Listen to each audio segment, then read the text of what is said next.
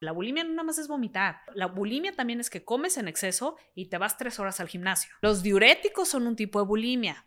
nadie habla de esto. Las adicciones cubren nuestras necesidades. Entonces, tanto los desórdenes alimenticios como las adicciones son búsquedas muy nobles de una persona de sentirse mejor y de cubrir sus necesidades. Dicen que hay dos maneras en las que una persona cambia, o el dolor o inspiración. Y la gran mayoría respondemos mejor al dolor. El dolor es un motivador mucho más poderoso para crear cambio que la inspiración. Yo no creo en esta tendencia de body positive. Todo mundo, sí, sí, eso es amor propio, ¿no? Cuerpos así, súper así. Y no porque todo el mundo lo esté diciendo y sea lo políticamente correcto. Y si yo saco una foto de mí en Instagram con un súper sobrepeso y diciendo, amo mis curvas o lo que sea y todo, tengo mil millones de likes, este, me da igual. Me movió mucho, o sea, me puso muy sensible lo que dijiste porque 35 años sobreviviendo no es cualquier cosa. O sea, hay gente que por cualquier cosita ya quiere tirar la toalla y hoy, desde hace dos años, te consideras una persona feliz. Todos tenemos autoestima, nos guste o no. No existe tal cosa como la falta de autoestima. Pensamos algo sobre nosotros, nos guste o no. Autoestima tenemos. Es imposible no tenerla porque somos seres conscientes de que existimos. Lo que debemos saber es si esa autoestima es saludable o está deteriorada. Cuando nuestra autoestima es saludable, tenemos confianza y respeto por nosotros mismos.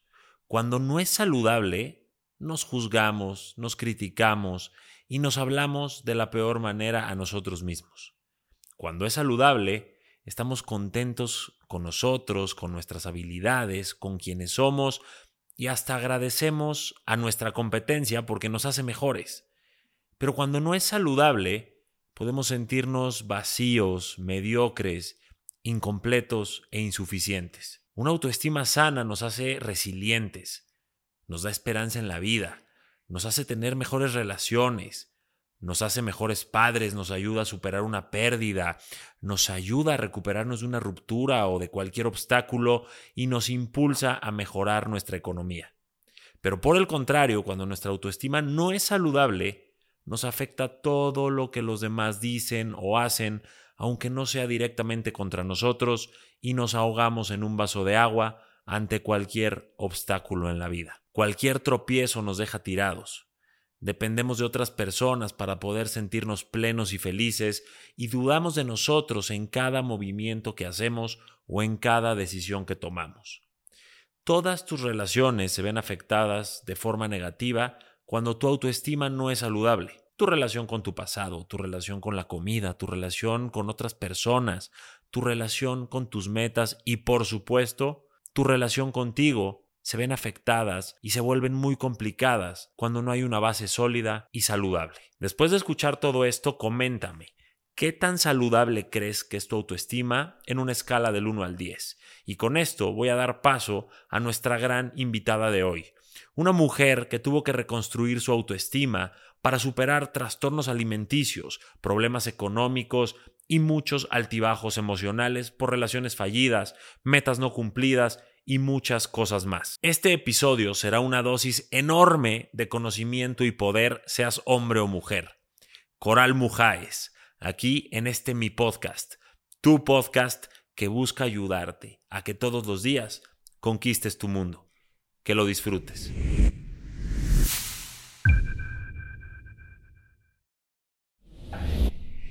Friend, qué bueno que estás en Conquista tu Mundo, el podcast. Bienvenida. Coral Mujáez. Wow, el lugar, wow la vista, wow, friend. Wow tú, oye, estás más fuerte que nunca, más guapa que nunca. ¿Qué onda eres multifacética? O sea, porque quien no te conozca, que dudo que muchos no te conozcan, a ver, mujer chingona, biznera, mujer fitness. Aparte, sumas valor a mucha gente. ¿Qué, qué se nos está yendo del partidazo que eres? Bueno, Ahí te va como me describo yo, friend. Soy atleta de alto rendimiento. Ok. Y el fisicoculturismo es mi deporte y sí lo hago seriamente. Es decir, sí compito, no es un hobby y yo no soy fit lifestyle. Soy un atleta. Yo me defino como atleta. Ah, eso está muy cool. Eso es importante, ¿no? Entonces yo soy un atleta de alto rendimiento. Dos, soy emprendedora y empresaria, ¿no? Tengo mi negocio digital y creo programas. Mi fuerte es la psicología de la persona enseño muchas cosas, enseño a las personas a desarrollar habilidades como ventas, marketing, todo lo que implica generar dinero. Ajá. Entonces, porque eso también ha sido, obviamente todo eso que hago a nivel digital es porque vienen de mi propia historia, ¿no? De yo no saber hacer nada de esto. Ok. Y lo que me tomó a mí llevarme de estar quebrada, estar en comportamientos adictivos, desórdenes alimenticios, bla, bla, bla, a, por supuesto, hoy crear Que ahorita vamos a todos hablar estos mucho de eso. resultados. Sí, por supuesto. Luego también soy escritora, tengo tres libros publicados por Random House, ya con un cuarto a punto de entregarlo también. Wow. Entonces soy escritora también. Ajá. Y sí me considero una persona que hace filantropía. Es decir, me gusta mucho dar. eh, no es que yo sea dueña de una ONG, pero más o menos estamos en, en un proceso donde eh, estoy hablando para apoyar y para ser parte cada vez más importante de una, em, una institución que adopta personas que han sido abusadas, etcétera, y contribuir ahí, ¿no? O sea, soy una em, de las personas que, que más contribuye para mí, es muy importante dar. Entonces también digo, ah, pues soy filántropa. Creo que así se, se, se ¿no? Las personas que les gusta mucho dar. Me encanta. Entonces creo que también, y además inversionista, friend. Además, inversionista, claro, conmigo en los carajillos. Muy bien. Yo soy inversionista también. Claro, Entonces, pues, claro. Eres toda un. Eres un, una mujer muy completa por muchas razones. Y eso me abre pauta a demasiadas preguntas y obviamente después a, a- a un origen, ¿no? De dónde viene todo esto y esta superación. Porque mm, hoy muchos te pueden estar viendo y decir, pues qué padre, ella tuvo buena Sí. suerte o qué padre, yo no soy ella y está imposible ser como ella. ujú. Para empezar, te felicito porque sé que ganaste tu torneo. ¿Sí se llama torneo? Pues sí, un campeonato. Competición. com- ¿Sí? Un Un campeonato, perdón. Sí. físico-culturismo, sí. Buenísimo. Este, para que veas que no soy tan conocedor, entonces nos Sí, es nutres que a es- todos. Es, un deporte, chicos, que no es todavía muy conocido. Yo creo que en, en- en América Latina es popular en Estados Unidos, cada vez está creciendo más, Ajá. pero no es como el tenis o golf, ¿no? O sea, sí es un deporte relativamente nuevo, pues. Y lo ganaste en Estados Unidos. Sí, gané un regional en Estados Unidos y en un nacional quedé en segundo lugar, sí. O sea, viva México. ¡Yay! Sí, para allá vamos, Eso. chicos. Y sin embargo, y ahí me voy a clavar directo a un tema que es de mucha actualidad, que, viene siendo muy vigente, pero que yo no sé por qué cada vez más personas me preguntan sobre esos temas de los cuales Sí. no soy experto. Sin embargo, al estudiar, obviamente, la psicología y la mente y demás, entiendo muchas cosas, pero quiero que tú que sí lo viviste, Claro. expliques cómo hoy estás ganando un campeonato como atleta de algo relacionado a manejar tu cuerpo, Claro, la estética, moldear tu cuerpo, la estética, habiendo pasado por varios, porque creo que no Sí. fue solo uno, trastornos alimenticios. O sea, Sí, quiero saber qué viviste, sí, cómo lo viviste y un poquito en dónde estuvo el, el clic a decir ya no más y voy a encaminar mi vida hacia otro lado, porque hay muchas mujeres Claro. que nos van a escuchar hoy que se dan atracones con las comidas, Sí, sí, que van sí. y vomitan o que no quieren comer porque no les va a quedar la falda entiendo. y que se ponen a dieta súper extrema para la boda de una amiga. Tú sabes todo esto mejor que yo. Sí, Cuéntame. ok. Bueno, en, sí, definitivamente yo vengo de un pasado de adicciones muy fuerte. Tuve bulimia, una bulimia feroz, feroz, que pensé que literal me iba a morir bulímica, así de grave, por 15 años. Fui adicta a la comida, yo sufría atracones. Fui anoréxica frustrada. ¿A qué me refiero con eso? Traté de dejar de comer muchas veces, pero no pude. Me ganaba la adicción a la comida, pero traté de ser anoréxica.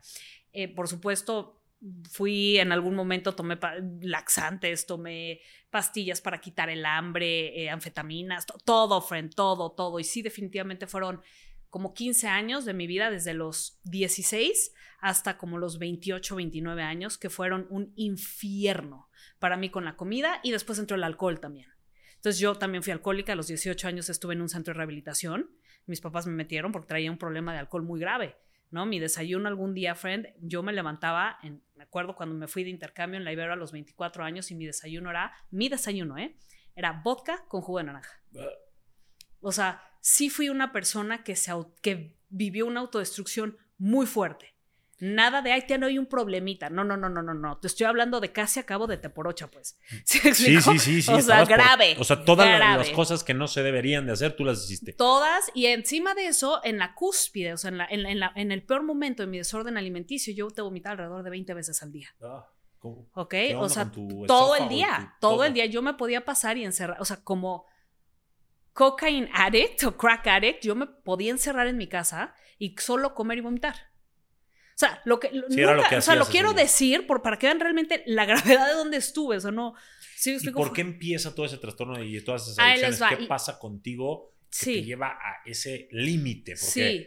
porque estabas al límite de No, no, no, hasta querer quitarte la vida, me imagino. Yo, yo no sé. Que, fíjate que curiosamente nunca pensé en eso, porque yo creo que como ya lo estaba haciendo de alguna manera, o sea, yo siento que a nivel inconsciente, pues una persona que tiene esos comportamientos, pa- vas para allá, ¿sí me explico? Entonces, para mí, mira, yo viví un, sí creo que definitivamente yo viví una infancia que no me gustó, no me gustó.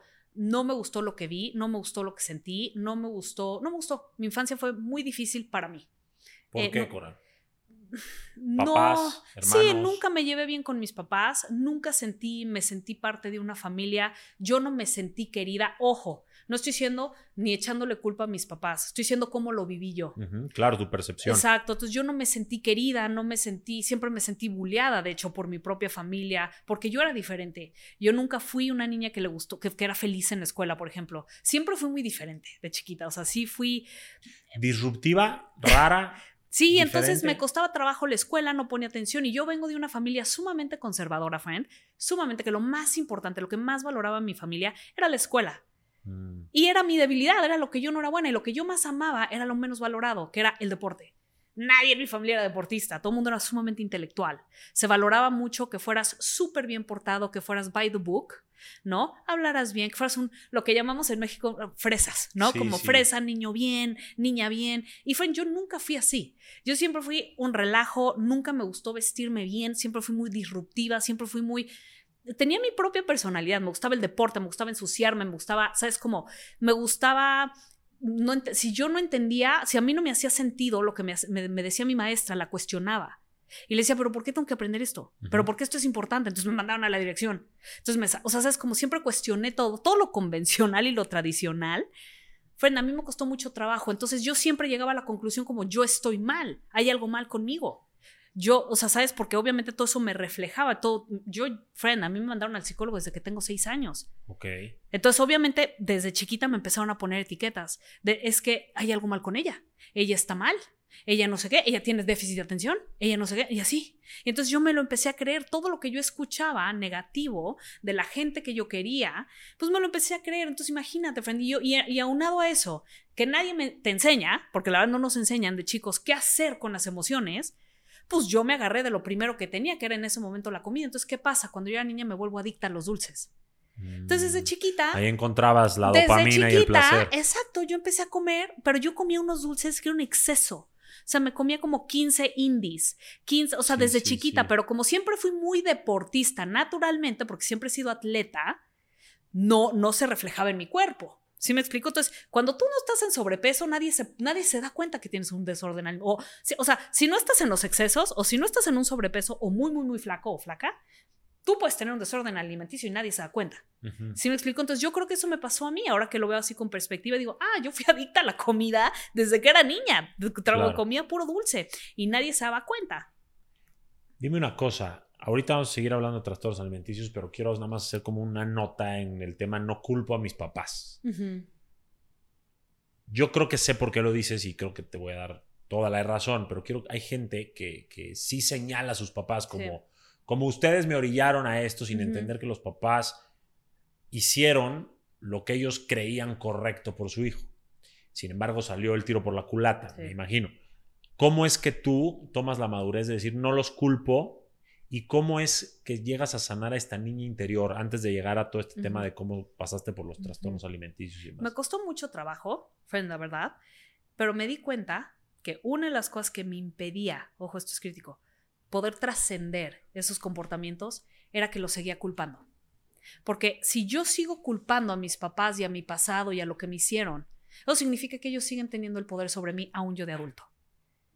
Si me explico, entonces dije, mira, el hecho de que yo comprenda, ¿no? Yo, ojo, no, no, no significa que ellos no la cagaron, ¿no? Perdón por la palabra, o que cometieron No, un error. cual. Definitivamente sí creo que lo hicieron. Pero mientras yo, mientras yo siga eligiendo ser vulnerable a esto, no voy a poder liberarme.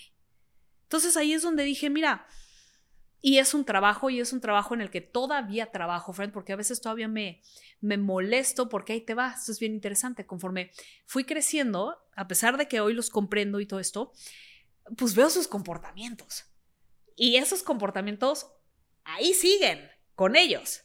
¿Sí me explico? Entonces, a veces sí, para mí ha sido importante aprender a desarrollar una relación con mis papás, en donde tengo que aprender a relacionarme con ellos, porque eso, esa parte de ellos, pues ellos no necesariamente la cambiaron. ¿Sí me explico? Entonces veo que hasta cierto punto en, su en nuestra relación, en la relación con nuestros hermanos, a veces veo, no siento que esta manera de relacionarnos sea sana. O saque lo mejor de, nosotros, ¿no? O, o, etcétera. Entonces, sí ha sido aún de adulto, un, aprender y hasta cierto punto de mi parte educar a mis papás en cómo relacionarse conmigo hoy de adulta. Y exacto. Poniendo límites. Primero, creo que para rescatar como, como puntos, autoeducarte, o sea, madurar, eso es muy importante, ¿no? Eh, dos, entender que tus papás tomaron las decisiones que creían correctas, o sea, no, no creo que las hayan tomado diciendo, vamos a joder a Coral, ¿no? Y eso es muy importante que lo entendamos todos como hijos. Y tres, lo que dijiste muy importante también es, como nadie me lo enseñó en la escuela, y regreso a autoeducarme, y yo no sabía qué hacer o cómo entender, y entonces me fui por el camino fácil. Me automediqué a través de los dulces, que es lo que creo que hacen muchos niños. Ok. Yo, yo sé que comulgas lo mismo que yo, que es invitar a la gente en esta área de la información tan accesible a autoaprender con lo que quieran cursos, conferencias, lo que sea. Ahí están nuestras cuentas de Instagram, ahí está todo. Pero, ¿en qué momento llega Coral a decir, ya no más? O sea, ya, ya, ya entendí que fue el origen, es la relación con mis papás, pero la decisión de mantenerlo es mía, de estar jodida todos los días vomitando es mía, ya no es culpa de mis papás. ¿Cómo agarraste las riendas de tu vida y la responsabilidad sobre esa situación para salir de ahí y sanar a tu niño interior? Y sanar a tu mujer actual de ese momento. Yo creo que tuve dos, dos, yo les llamo como noches oscuras del alma, ¿no? Cuando es como una derrota, cuando tocas fondo. Le llamamos en el mundo de las adicciones, le decimos toqué fondo, ¿no? Entonces toqué dos fondos muy importantes. Uno a los 24 años, cuando estaba viviendo en Europa, y que, te, y que, ahí sí yo me di cuenta, ¿no? Yo creo que tiene que haber un reconocimiento y una aceptación de la persona y hoy tengo un problema pero de veras es serio, porque siempre también lo justificamos. Yo justificaba mucho mis comportamientos. Sí. Entonces, no está tan mal. Ay, no importa, hay todo, porque por ejemplo, la bulimia yo la aprendí en Suiza. Yo vi, yo, mis papás, como, ¿te acuerdas que te dije que para mis papás es súper importante que yo hablara muchos idiomas y bla, bla? Me mandaron a la escuela más fresa de Suiza. Sí. Ah, bueno, pues con las niñas más fresas de Suiza, lo que aprendí fue eso. Yo aprendí allá cómo vomitar, porque eso lo hacían allá. Entonces, entonces obviamente yo digo, pues está bien, estas chavas tan guapas, están bonitas, son de buenas familias, este, se casaron bien, pues está bien. O sea, sabes como que lo... lo y Creías que era correcto. O sea, como que lo justificas, dices, no está tan mal. o sea, tu mente, las mujeres, ojo con esto, guapas, no está tan mal, no está tan grave. No vemos tan grave tomarte una pastillita, no vemos tan grave. Ay, comí, vomité tantito, hombre. Y es como, no, o sea, no, entonces, ¿qué pasa? Que nos pasamos mucho tiempo justificando y minimizando un comportamiento. Entonces, lo que me es un pasó. poquito narcisista? ¿Cómo? O sea, eso es un poquito egocéntrico, narcisista. El yo no me equivoco, está bien lo que hago. O sea, estar ciego creo que es, una falta de inteligencia emocional. No, yo no diría ninguna de esas. Yo creo que es estar jugando un juego en el que, claro, tienes ganancias secundarias y pues estás en adicción es una adicción, o sea, cuando caemos en un comportamiento adictivo es muy difícil salir de él. Es muy ¿Cuál es la adicción? Yo no entiendo la adicción, pues explícamela, de vomitar, o sea, de comer. Es que te restringe, o sea, la mecánica de la bulimia. Ahora, esto es importante, la bulimia no nada más es vomitar. Puede ser, la bulimia también es que comes en exceso y te vas tres horas al gimnasio, porque ahí a través del ejercicio estás queriendo purgar el exceso de calorías. Entonces la o la vigorexia. Sí, la vigorexia también es un tipo de bulimia. Ah. Los diuréticos son un tipo de bulimia. nadie habla de esto. Las mujeres se usan muchos diuréticos que sacan todo el agua de tu cuerpo queriendo compensar porque cuando tú comes en exceso el cuerpo retiene mucha agua al día siguiente. Okay. Y parece que tú aumentas 3 kilos de un día para otro. Y no, es nada más agua. Entonces, diuretiquito. Entonces, esa es otra forma de bulimia. Y otras son los laxantes. ¿Tú crees que esto es con origen a una mala autoestima o esto te detonó una mala autoestima? Eso me detonó una mala autoestima, porque cuando te ves a ti misma caer en esos comportamientos y con una aparente creencia de yo no lo puedo controlar, Ajá. porque es que eventualmente a través de la repetición de este comportamiento se vuelve una adicción. Claro. Entonces, cuando tú ya te ves envuelta en ese ciclo adictivo, tú llegas a una creencia, "Güey, ya no, ya es que ya no lo puedo controlar. O sea, porque entonces dices, ya no lo voy a hacer, pero lo haces. Ya no voy a tomar, tomas. Ya no voy a fumar, fumas. Ya no voy a comer esto, comes. Ya no voy a comer en exceso, comes en exceso. ¿Qué crees que le hace eso a tu autoestima? Claro. Entonces, yo siempre digo, porque mucha gente dice, es que es la falta de autoestima la que te llevó a eso. Le digo, no. So, este tipo de comportamientos te lleva a nutrir una mala autoestima y todo tipo de problemas emocionales vienen como consecuencia. Me encanta. De te, ese te lo sigo preguntando para que lo entienda toda la audiencia. Sí, sí. Entonces esto no fue ni siquiera rebeldía contra tus papás, fue más bien una... Vivo tan frustrada en mi casa que voy a buscar placer químicamente hablando en la comida. Claro, básicamente sí. Y además, pues tenía muchas necesidades que yo no encontraba en mi casa, como, oye, por ejemplo, en la fiesta, el alcohol. Yo me sentía acompañada, me sentía una familia. Tus cuates de la peda se vuelven tus cuates, tu familia. Ahí tenía reconocimiento, es una necesidad humana. Sí. Ahí tenía conexión, es una necesidad humana. Ahí me sentía vista, friend, me veían. Sí, sí, sí. ¿Sabes? O sea, las, la adic- guapa. la- las adicciones cubren Claro. nuestras necesidades. Entonces, me di cuenta al final del día, y, y esto es bien importante, chicos, tanto los desórdenes alimenticios como las adicciones son búsquedas muy nobles de una persona de sentirse mejor y de cubrir sus necesidades Mal ejecutadas. mal ejecutadas. Pero la búsqueda es noble, porque muchas veces lo que hacen es sacrificar al adicto. ¿No? O sea, te castigan, te. Ah, el- pero realmente cuando comprendes es, ah, ok. Y la manera, mi entendimiento, ojo, no soy psicóloga, no soy psiquiatra, no soy nada, hablo desde mi experiencia personal. Mi entendimiento de las adicciones y de los desórdenes alimenticios es que no es que son enfermedades mentales, friend. Simplemente son vehículos tontos a los que caemos por default, porque son lo más fácil acceder, ¿no? Para hacernos sentir mejor, para llenar nuestras necesidades y para aprender a manejar nuestra vida en general. Gratificación instantánea, no bienestar duradero. Así es. Sí. Claro, claro, porque de otra manera requiere trabajo personal, requiere disciplina, pero cuando te sientes mal eso no te importa, tú quieres sentirte mejor ya. Sí, sí, con lo que sea, con la Y pastilla, con en el segundo que comes la galleta, comida, cambias tu estado interno así. La 100%. comida te cambia el estado interno en dos segundos. Que el sexo muchas veces puede también llegar Ah, a ser. 100%. El sexo también, por supuesto, el sexo, la marihuana. Este, que ahorita ya me dicen que el alcohol cada vez es menos popular, pero ya hay más drogas. Yo, como ya me salí de ese mundo, friend, hace muchos años. Bueno, hasta el ejercicio ya es una droga. Pero sí, eh, pero es que cualquier cosa usada en exceso, cualquier cosa usada en exceso, la que tú no tienes control y te causa problemas, es una adicción. Tal cual. ¿Cómo, ¿Cómo te das cuenta de eso y cómo sales adelante? Si bien no resuelto al 100, ¿cómo ya empiezas tu camino hacia ya no ser esa persona adicta? Te digo, número- el paso número uno fue aceptar. O sea, si pero, oye, pero sí, así nada más un día te levantaste y soy no, adicta. bueno, pues me toqué el fondo de que yo ya estaba tomando diario y vomitando diario y que dije yo, un día más así ya me muero. Ok. me muero. Entonces ahí fue cuando yo, yo, yo por mí dije, tiene que haber otra manera de vivir. Y entonces empecé yo por mí, a diferencia, antes era porque mis papás me veían y me mandaban a todos los centros de rehab. Pero ahora dije yo por mí, yo, yo alcé la mano. O sea, yo sí tuve un reconocimiento y una aceptación de mi problema. Entonces yo busqué ayuda. Y ahí empezó mi camino, ¿no? Y entonces tuve un camino y fue muy espiritual al principio. Mi- la primera parte de mi proceso fue muy espiritual. Antes de llegar a eso, ¿cómo llegas a, a buscar ayuda con toda esta vergüenza que te pudo haber dado? Porque eso es muy común. Quiero ayuda, pero me da pena pedirla, entonces mejor no la pido. Eso eh, va, a resonar en muchas personas que nos están viendo. Pues yo compré un libro, yo compré un libro y me fui a grupos de doble A. En mi caso, yo me fui a... Tú solita te inscribiste. Sí, yo, sí, bueno, los grupos están abiertos, yo ya sabía, porque como había, a los 18 estaba en rehab, yo ya conocía el programa, Mm. nada más que nunca lo dije, ¿no? Entonces, pero ahora sí, dije, no, sí tengo el problema. Entonces empecé a ir a grupos de Alcohólicos Anónimos, grupos de autoayuda, empecé a comprar libros, empecé a hacer todo este, me inscribí a programas. Ahora, obvio, si no, no lo decía, ¿eh? No lo decía menos de... eh, sí, era como muy mío, pero yo trataba de salir adelante, ¿no? Con todos estos programas. ¿Puedes decir hoy que sanaste a esa niña, a esa niña que no obtuvo lo- a los papás? Yo, creo que, yo digo, te puedo decir, sí, que trascendí esos comportamientos, sí.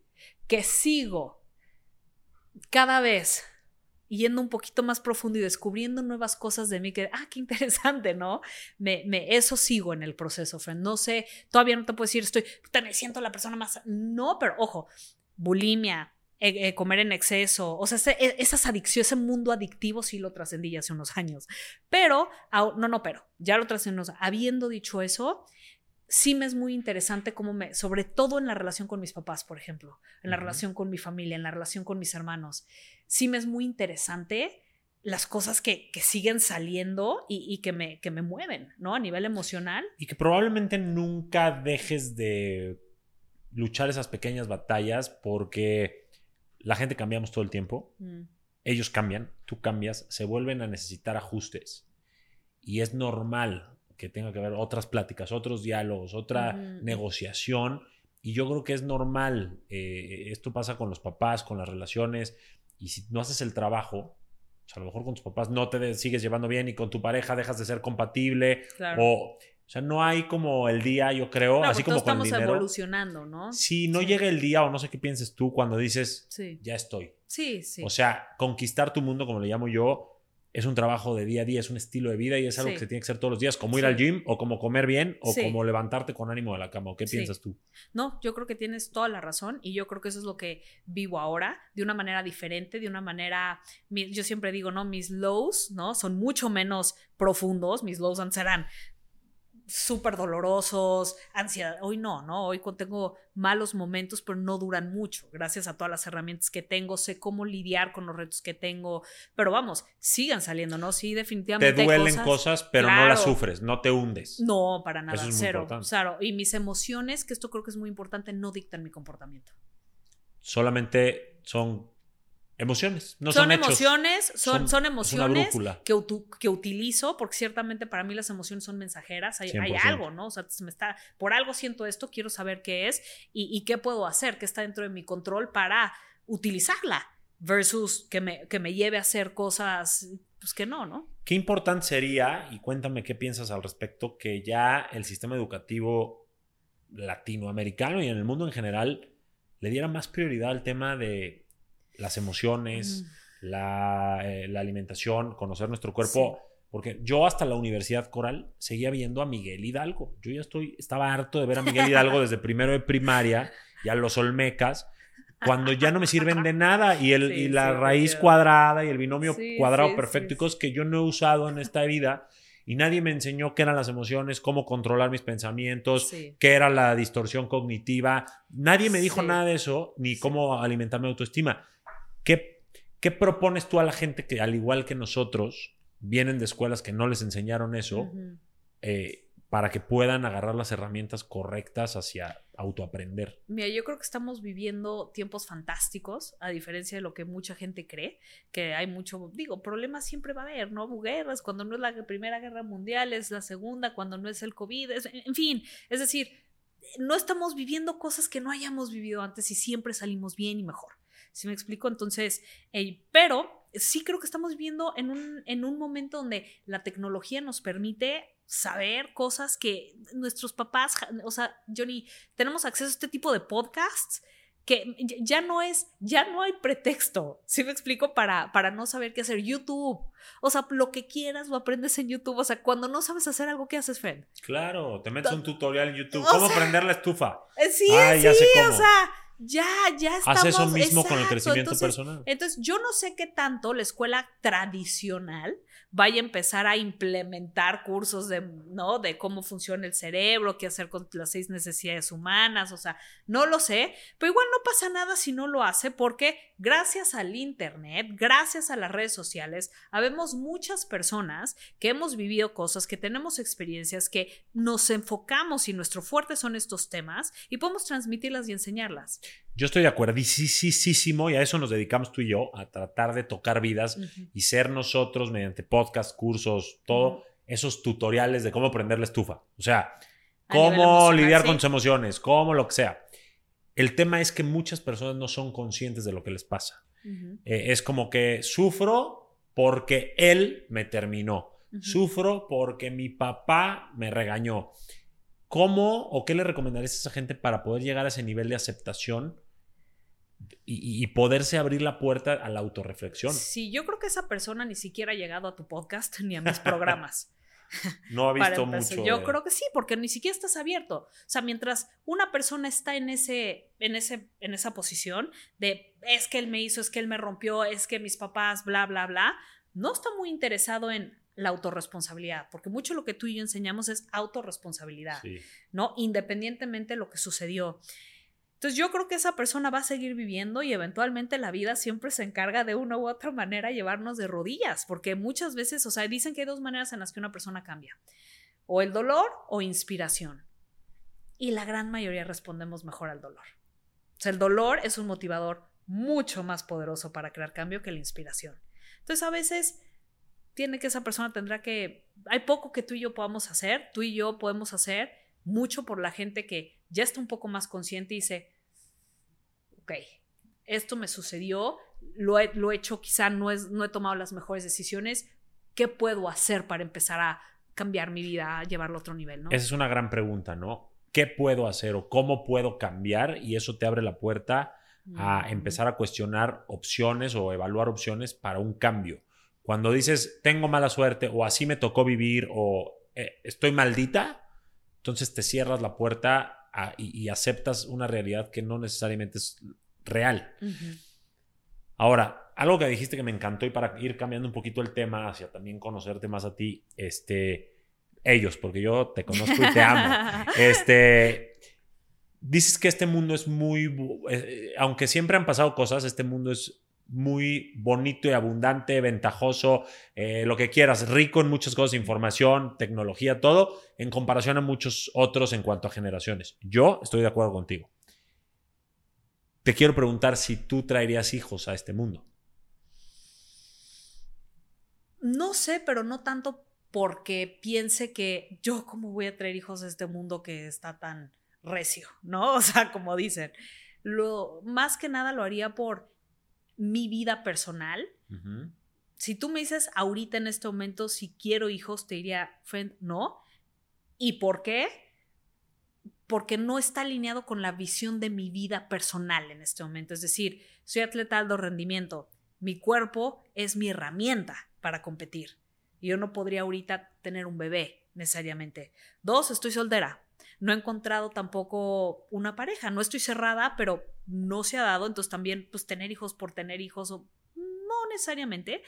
Eh, comprendo que, no sé, no es, no es parte de lo que en este momento, ahora yo no estoy cerrada, eso puede, mi vida cambia tanto, friend, que yo no sé si en cuatro o cinco años tenga dos hijos, ¿sí me explico? Porque aparte yo soy lo que yo llamo, soy una late bloomer, no todo en mi vida siempre ha sido completamente fuera de los timelines de la gente normal.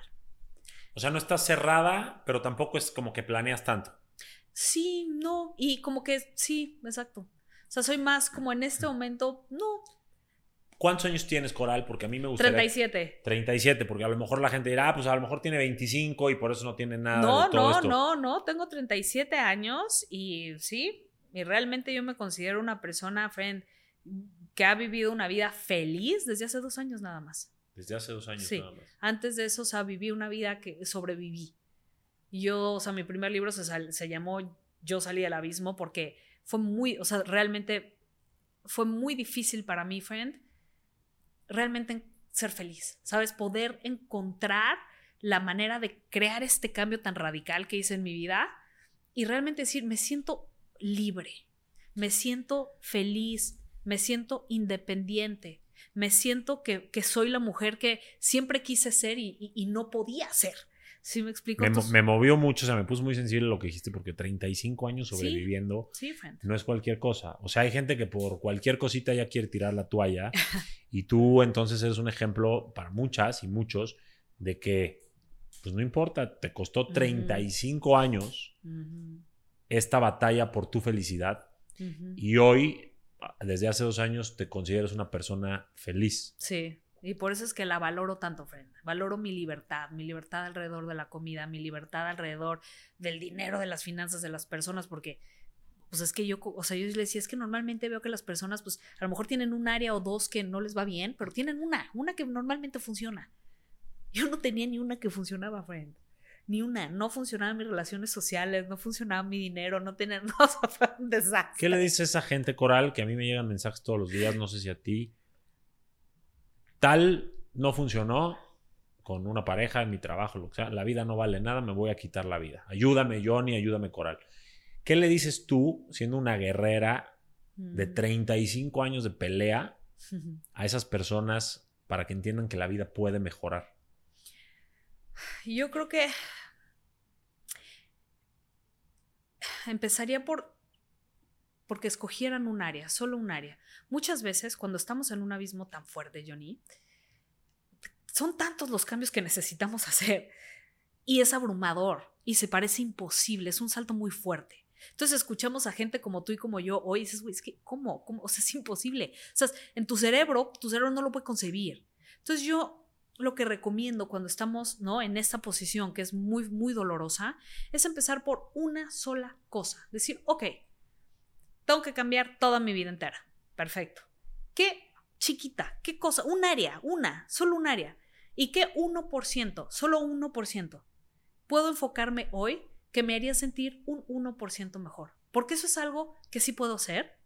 Mi cerebro lo puede concebir. Sí lo puedo lograr.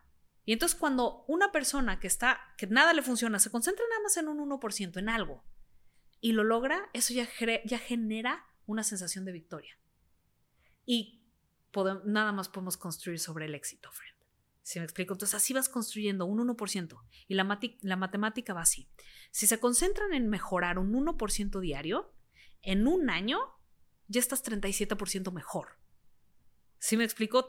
Eres mucho mejor en esa área, la vas a estar 37 veces mejor.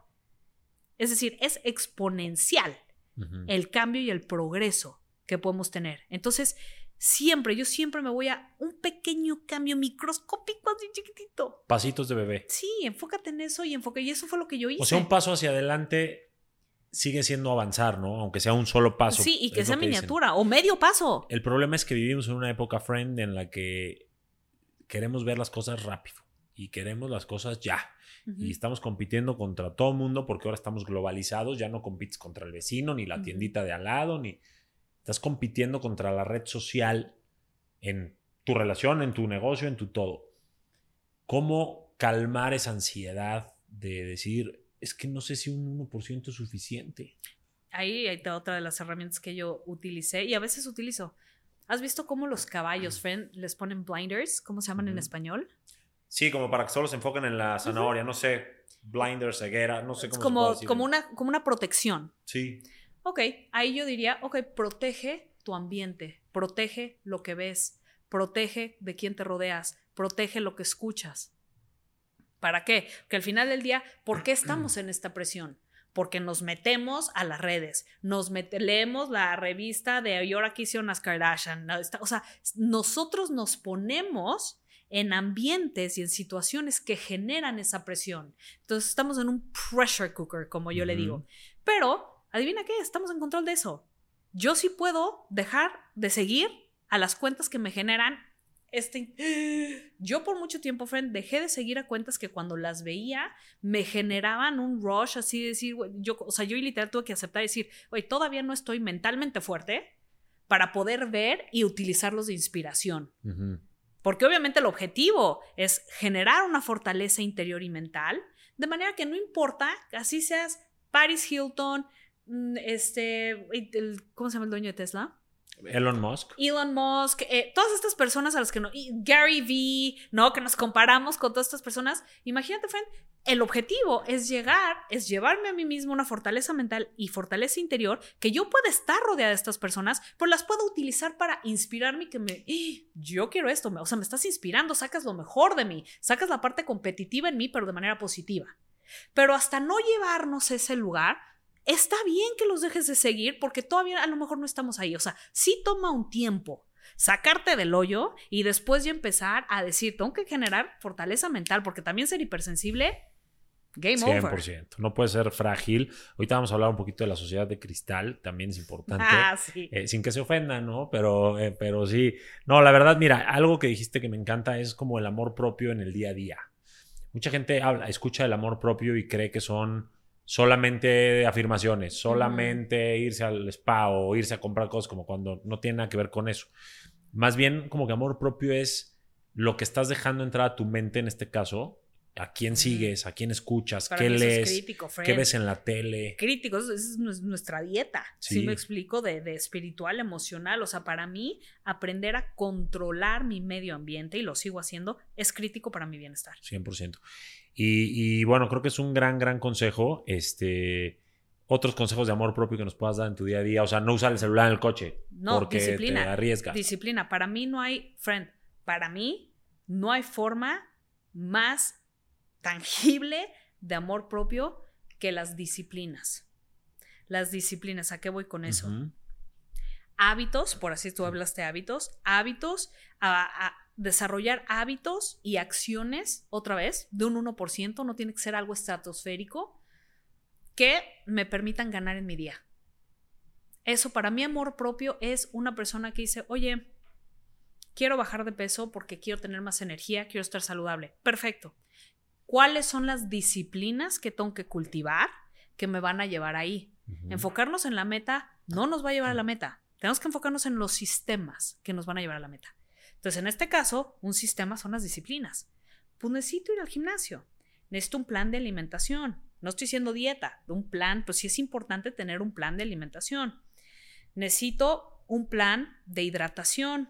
Necesito aprender a dormir descansar. ¿Qué es importante? ¿Qué requiere mi cuerpo? Necesito autoeducarme en cuáles son los procesos internos de mi cuerpo que van a permitirme quemar grasa, o sea, está, tener un metabolismo óptimo. Porque para quemar grasa, friend, y tener un buen cuerpo necesitas un metabolismo óptimo.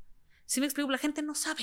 Sí. No se autoeduca. Y porque regresamos a que queremos resultados inmediatos y entonces mejor me tomo la pastillita, me pongo la crema en vez de ser disciplinado y entender el camino. Es como, no sé, por poner un ejemplo así, mm, eh, como un poquito folclórico, es como si yo quiero llegar a ese edificio brincando de aquí para allá. Pues no, a ver, pongo el Waze y voy entendiendo qué callecitas y luego por acá, luego por acá, luego por acá. Y ese camino que es la disciplina, el proceso, es el que te lleva a ese destino, meta, objetivo o lo que sea. Eso me encanta. Sin duda eres una persona que demuestra eh, esa disciplina y, con el premio que ganaste más. Y sobre todo, más allá de esto, pues con el no rendirte en todo este tiempo mm. que te traen no solo a superar 35 años de dolor o de sufrimiento, a lo mejor un poco innecesario si lo queremos ver así, y además de superarlo, tocar vidas. Entonces eso, bueno, es aplaudible, o sea, aplausible, como se diga. Estoy acá este, aplaudiéndote de frente porque es increíble. Si bien todos tenemos una historia de vida y todos tenemos un, varios dolores en nuestro día a día, sí creo que es muy importante aprender a superarlos y aprender a entender que no quieres estar ahí. Claro. Ahora, hay algo, y, no quiero hablar eh, tanto de, de la gente como sensible, pero quiero tocar el tema de la sociedad de cristal. Hoy la gente se ofende por todo, no está dispuesta a esforzarse por nada, eh, están en un punto donde creen que, se merecen todo, pero no dan nada y bla, bla, bla. ¿Qué onda con los que todavía somos, que, queremos más de la vida, que queremos y que queremos dar lo mejor de nosotros, pero que sentimos que ya es muy difícil en este mundo ir por lo que tú quieres, sabiendo que mucha gente te puede hacer sentir mal por, por esa convicción, por tus decisiones, por no entender tus decisiones, tu camino, y se pueden llegar hasta ofender, por ejemplo, familiares, hermanos, amigos, socios, si tú cambias tu dirección. O sea, quiero como mezclar un poco todo esto porque la gente sí creo que necesitamos retomar el poder interior que tenemos para saber qué queremos de la vida, encaminarnos a eso y sin aplastar a nadie, pero sí sin importarnos si nos acompañan o no. ¿Qué? Sí, aquí yo creo, friend, que es importante, número uno, para una persona encontrar cuál es su filosofía de vida. Yo creo que esto es crítico, crítico. Cada persona debe encontrar su filosofía de vida. ¿A qué voy con esto? ¿En qué crees? ¿Realmente tú en qué crees? ¿Cuáles son los principios que resuenan contigo? Ojo, no porque los aprendiste en la iglesia, no porque vino tu papá, no porque Johnny te dijo, porque Coral te dijo. Yo a mi gente siempre le digo, Aprendan a pensar. Es decir, cuestionen todo y que todo lo que ustedes crean sea producto de sus propias conclusiones. Tomen consejos, pero no órdenes. Siempre digo eso. Creo que es muy importante que aprendamos a pensar. ¿Por qué? Porque entonces una vez que una persona encuentra su filosofía, es su norte. Estos son los principios en los que yo creo. Por ejemplo, para mí fue muy importante decir, yo no creo en esta tendencia de body positive. Yo no, yo no creo en eso, yo no estoy de acuerdo con eso. ¿Qué es body positive? Body positive es ahorita lo que vemos de la, muchas chavas como muy, muy, muy sobrepeso, abrazándose y eso Ah, le ya. llaman amor propio, ¿no? Y es como, pues está súper en tendencia, ¿no? Y están obligado a marcas como Victoria's Secret a quitar a las modelos y poner a, pues, chavas como muy en sobrepeso y así, o sea, cosas que yo, yo, o sea, pero está en tendencia. Si me explico, es como, es lo popular, es lo que todo el mundo, sí, sí, eso es amor propio, ¿no? Cuerpos así, súper así. Y entonces yo, por ejemplo, esto, o sea, estoy nada más haciendo esto porque yo dije, yo realmente creo en esto. Yo no creo que esto es amor propio. Y no porque todo el mundo lo esté diciendo y sea lo políticamente correcto. Y si yo saco una foto de mí en Instagram con un súper sobrepeso y diciendo, amo mis curvas o lo que sea, y todo, tengo mil millones de likes, este, me da igual. Yo no creo en eso. Yo no creo que sea el amor propio. ¿Sí explico? Entonces, yo creo que... Que ahí sí. yo, yo te, te sumaría que, que obviamente está bien que se amen como son, pero ya cuando tiene un tema tan saludable, que no es saludable, Pues que Ahí para es mí cuando eso hay no que es cuestionar si es O amor sea, pero Es que propio. a mí, pero es que para mí eso no, sí, pero es que para mí eso sí, no. si o traes sea, los triglicéridos hasta arriba, posibilidad de infarto, no creo que te estés sí, amando no, correctamente. No, no, o sea, exacto. O sea, yo, Porque yo una cosa es la aceptación, para empezar, la mejora, Claro. y otra cosa es el justifico con el título o la etiqueta de amor propio. Y todos los positive, malos pero hábitos le que llaman tengo. body positive, aceptación de todos los cuerpos. Pero ahí empieza el tema de lo que te digo de la sociedad de cristal. Tú dices esa opinión y ahorita van a empezar a comentar en este video cómo se te Sí, no, uy, ocurre. no, Fer, no, no, no si están supieras. abiertos a la perspectiva diferente y al debate enriquecedor. claro. Y creen tener la razón solo porque lo escucharon de algún lado. Pero ahí vamos a donde yo digo hay que aprender a pensar y que realmente cuestionen. Cuestionar. cu- cuestionen. Tú realmente, o sea, todos realmente, porque nada más todos somos a veces borregos, friend. O sea, es- todo el mundo está aplaudiendo, o sea, como esto está en tendencia y todo el mundo lo está aplaudiendo, yo también. ¿Sabes? O sea, entonces nos volvemos muy borregos en pensamiento, muy borregos, o sea, prostituimos nuestras filosofías. Sí. ¿Sí me explico? Entonces aquí lo importante es, es importante que cada persona realmente cuestione su filosofía de vida, su sistema de creencias y de acuerdo a sus resultados evalúe si cree o no, si resuena o no con esta persona esto. ¿Por qué? ¿Qué pasa? Una vez que está sólido, eso, tener una filosofía te da solidez interna, friend. Si yo tengo solidez interna, el qué dirán, se va a ofender mi papá, ay, me van a, voy a tener un like, por sí solo se vuelve irrelevante en tu vida. Pero es importante que primero tú, la, la gente que todo le importa, que qué van a decir de mí, que no se vaya a ofender, está muy shaky a nivel interno. O sea, no hay una solidez de decir, oye, yo creo en esto y, y, y- y lo y lo justifico por esto y me consta porque yo lo probé y este es mi resultado. No, o sea, yo lo que te digo, friend, es porque son resultados que a mí me constan. es ser leal a uno mismo, es ser fiel a uno mismo y no quiere decir, y esto va para todos, pelear contra el otro porque tiene No, creencias no, diferentes a las tuyas. ¿Estás de acuerdo? Totalmente. Se trata de, ok, vamos a debatir, perfecto, debatimos, esta es mi postura, esta es la tuya, a lo mejor estamos viendo la misma realidad desde dos caras diferentes, puede que las dos coincidan o puede que no tengan nada que ver, Y está bien. pero te escucho, está bien. Hay, hay un dicho que dice, we can agree to disagree. Me encanta, siempre, sí, sí, eso es lo más importante, pero qué bueno que lo, lo- lo confirmas porque yo sí trato de, de inspirar mucho a mi comunidad a Mm, abrirse al debate, sí. abrirse a otras posturas, abrir la mente a, a que no tienen realidades absolutas ni verdades absolutas y que tienen que enriquecerse de perspectivas de los demás, que eso es lo que hacemos en este podcast. Ahora, algo que quieras agregar de eso porque me voy a brincar de tema. No, perfecto. O sea, aprendan a pensar, chicos. O sea, y cuestionen. que ahí empieza el cómo aprender a pensar. Tú y yo nos hemos dedicado a educarnos nosotros mismos primero para después educar a las personas a pensar mejor. Como siempre yo digo, como piensas, sientes, como sientes, actúas, como actúas, te va. Entonces, si piensas mejor, sientes mejor, Claro. o por lo menos interpretas mejor tus emociones, decides mejor, no andas nada más reaccionando a lo loco y obtienes mejores consecuencias. ¿Qué dos o tres consejos les podemos dar hoy a esas personas que dicen, oye, es que a mí me inundan los pensamientos, yo no sé cómo pensar mejor y, no he tomado un curso con Coral, ni con Johnny, ni con nadie, pero denme dos, tres claves que puedo empezar a aplicar desde hoy?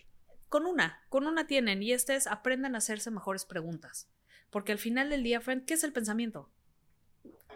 Es, un pro- es el proceso mental que tenemos tú y yo de estar haciéndonos preguntas todo el tiempo y dándonos respuestas. Sí, una plática con nosotros mismos. Ese es el pensamiento. Entonces, algo que para mí fue muy importante en mi proceso para aprender a pensar fue aprender a hacerme preguntas inteligentes. Ok. ¿Ok? Es decir, por ejemplo, ¿qué puedo hacer el día de hoy para ser un 1% mejor? ¿Cómo puedo utilizar esto que me pasó ahorita, que no me gusta, que no salió como yo quiero? ¿Pues ¿Cómo lo puedo utilizar para fortalecerme? O sea, son, son preguntas, friend, ni siquiera son muchas. Son dos, tres cosas que aprendes a utilizar y a preguntarte y a cuestionarte cuando estás en retos, que es importantísimo la conversación que tienes cuando algo sucede que te mueve. Claro. ¿Sí me explico? Porque la gran mayoría de nosotros es, puta madre, ¿y por qué pasó esto? Y no es posible, y otra vez, y soy un... Ajá. Y no sé qué. O sea, esa es nuestra conversación. Narrativa de víctima. No, o sea, pero, pero si te sí. das cuenta, o sea, realmente esa es. Entonces, yo creo que empezaría por, chicos, hagan una lista súper simple y manténganlo simple. La simplicidad es lo más poderoso cuando estamos hablando de ejecutar.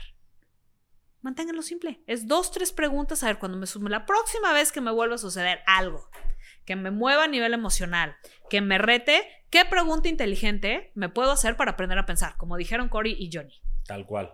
Y yo ahí nada más sumaría que me encantó esa respuesta, por eso no, no voy a sumar más.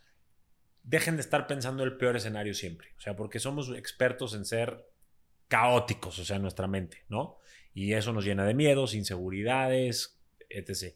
Y empiecen a buscar el mejor escenario posible o dejen de ver el problema y enfóquense también en Claro, el soluciones. enfoque, el enfoque Sí. es totalmente importante. ¿En dónde está tu enfoque? ¿Dónde, o sea, exacto, ¿dónde está tu enfoque? Está tu Entonces hay que enfocarnos en la solución. Que por cierto, tú eres una gran alumna de Tony Robbins. Ah, sí. Ah, te iba a decir de Joe Dispenza y casi me matas, mucho. ¿verdad? No, no, también lo quiero ¿No? mucho y me Uh. encanta su filosofía.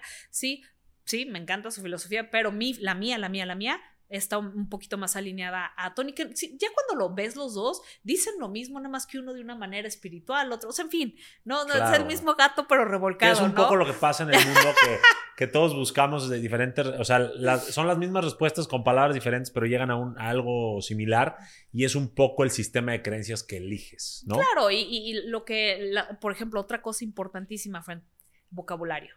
Nuestro vocabulario yo siempre lo enseño. ¿Qué palabras utilizamos para expresar lo que está sucediendo? Por ejemplo. Contigo mismo Claro, dices. y eso impacta tu pensamiento. O sea, este famoso sé impecable con tus palabras. es, importa- es importantísimo. Ok. Por ejemplo, imagínate que estás en tu coche y se te acabó la gasolina. Ajá. ¿Cómo te expre- Normal, una persona, las personas normales, los mortales. Sí, puta madre. ¡Qué barbaridad! ¿Cómo no le puse? Soy un idiota. no, y qué barbaridad, Qué esto es grave, ¿no? Es gravísimo. Versus, ah, esto es un poco inconveniente. ¿Cómo lo puedo solucionar? Sí. O sea, ¿cómo se siente a nivel emocional? Si dices, ok, es un poco inconveniente, me enfoco en cómo lo soluciono versus todo esto que me... a nivel mental, emocional. 100%. Todo esto, a mí, eh, me imagino que tú lo dices por lo mismo, me encanta estudiar la, la terapia cognitiva. Y todo esto, todas estas este, formas de narrar tu realidad de una forma poco realista, es, es narrar tu realidad de forma distorsionada. Y eso hace que tú sientas que tú estás mal por mil razones. Es todo un tema, pero, pero muchas veces te das cuenta que la causa del sufrimiento de una persona está en su percepción de las Claro. cosas y no en las cosas como tal. 100%. Te quedas sin gasolina. Ok, ahí está la gente que se tira al drama y está la gente que agarra y pide a lo mejor un Uber con un tanque de gasolina o camina hasta la gasolinera y se lo traen. O sea, creo que es muy importante y por esto la frase de no es lo que te pasa, es cómo reaccionas a lo que te pasa, lo que te hace ¿Y sufrir. cómo lo interpretas? A partir de cómo lo interpretas, sin y, duda. ¿no? y las palabras son el vehículo mediante el cual tú y yo describimos lo que está sucediendo. Qué importantes son las palabras, Uf, verdad. friend. Sí, Yo tuve que hacer un gran cambio en mi vocabulario. Yo tenía un vocabulario muy pobre. sí. Sí. ¿A qué te refieres con eso? de- friend, pues todo el tiempo estaba. eh, mentando madres y, Ajá, y- y- groserías. y, eh, sí, yo Aquí era puedes hablar como lo que y, y quieras. me tú enojaba y este y siempre de- en el victimismo. Yo tenía un vocabulario mucho de víctima, la verdad. Mucho de víctima. Sí, te, te flagelabas. me te- autoflagelaba, sí, me pobre de mundo, mí, ajá. este, sí, sí, o sea, qué, qué barbaridad, y es que me hicieron, y entonces, este, sí, sí, o sea, un vocabulario, ¿no? Muy, muy, que me robaba mucho mi poder personal y me hacía sentir muy mal. Quiero hablar de tu poder personal justo. Yo hoy te veo una mujer guapa, por decir lo primero que se ve. Chingona, exitosa, este, disciplinada, su- superada a sí misma. Todo lo que pueda decir de un partidazo mujerón, ahí está. ¿Qué onda con los hombres cuando ven eso? ¿Se espantan? O sea, Mira, ¿por qué hoy Coral no Sí. ha tenido esa persona? Sí, es súper chistoso. Yo siempre digo, es que es que interesante, ¿no? Vocabulario. Antes decía, oye, ¿qué está pasando? ¿Hay algo mal conmigo? Hoy digo, qué interesante. ¿Ves? O sea, pero ves cómo, o sea, son, son ejemplos. Lo dejas de ver como con como, dolor como, como y que lo hay algo como mal con conmigo. curiosidad. Porque, friend, yo por mucho tiempo, o sea, que, fíjate, y esto lo corregí apenas hace poco, porque antes decía, ¿qué hay de mal conmigo? Que no estoy atrayendo un hombre, ¿no? Y hoy no pienso así. Hoy digo, ah, qué interesante situación en la que antes, cuando yo no tenía un peso, este, me mantenían mis papás, no era necesariamente quizá la mujer que soy hoy, sí tenía muchos novios. Nunca tuve problemas para tener novios, friend. Jamás, ¿no? Y de repente soy esta súper persona, bueno, no súper, pero vamos, una mucho mejor versión de mí. Y ha estado interesante que el dating world, o sea, ha sido más interesante la situación, ¿no? Entonces, como que, wow, qué interesante. Entonces, he pasado por muchas conclusiones. Antes, como que en algún momento dije, bueno, a lo mejor estoy muy en mi masculino, ¿no? Porque Ajá. tengo mucha energía masculina. Entonces, en algún momento tuve esa creencia y dije, no, Coral, estás cayendo en una creencia, es otra creencia. Dije, no, no necesariamente, porque al final de a ver, yo realmente me siento, no, me siento muy femenina, sí, soy una persona, me considero una mujer en su femenino y soy un femenino poderoso. O sea, soy una mujer empoderada, pues sigo siendo femenina. Tengo un core muy femenino, muy nurturing, muy amoroso, me explico, lo sé. Yo creo, friend, ahorita que me preguntas, yo creo que ha habido, para el nivel quizá de hombre que yo quiero o visualizo para mí, quizá todavía hay ciertas cosas que yo necesito seguir trabajando en mí para poder hacer match con ese hombre y no tengo problema en esperar. Eso me encanta. ¿Sí me explico? Eso es una y dos, también te voy a decir algo. Creo que cuando tú te elevas y te vuelves superior, no que los demás, que tú misma hace X número de tiempo, también ya filtras. O sea, Sí, así, bueno, antes claro. cuando no filtrabas, pues comer en un changarro, pues hay changarros cada esquina. Sí, sí, sí, eso también sí. Pero lugares con estrella Michelin, claro. ya no tanto. Entonces, claro que es mucho más difícil encontrar un lugar para comer con estrella Michelin que un changarro de tacos o de arepas o de donde sea que nos estén viendo. Este, porque tú te vuelves más exigente, porque tú puedes dar más y por lo tanto, como tiene que ser pareja, Sí. parejo, Sí, pues también pides más sí, y totalmente. es normal. Eso junto con que con tal vez estás descubriendo ciertas partes de ti que es totalmente normal, yo tengo tu misma edad y pasé por un proceso, no, no me refiero a los trastornos y todo eso, sino como de mi soltería, Claro, de descubrirme, construirme y todo, y entiendo muy bien eh, que cuando llegas a ser alguien que crees que tienes mucho que dar, pues no se lo vas a dar a cualquiera. claro. Y Sí, mucho más selectiva. Eso 100% sí. Sí. me he vuelto mucho más selectiva. Antes creo que era. Me sent- Sí, yo creo que, fíjate, friend, acabo de tener un aha moment gracias a ti. sí, es cierto. O sea, la realidad es que antes era más fácil que alguien me gustara. Ahora, la verdad es que es no, me, o sea, no me siento atraída. O sea, sí, sí. Y yo creo que es eso, porque me he vuelto mucho más selectiva. qué bueno. Definitivamente. Producción, le mandan factura, por favor, de, de la terapia De que la dimos terapia hoy. que me acaba que de la aquí, terapia la ahorramos ahorita unos cuantos meses, nada. No, me queda claro que nada más No, fue pero un sí, momento ajá, claro. pero, No, pero, siempre son, son, son increíblemente enriquecedores, friend. Gracias.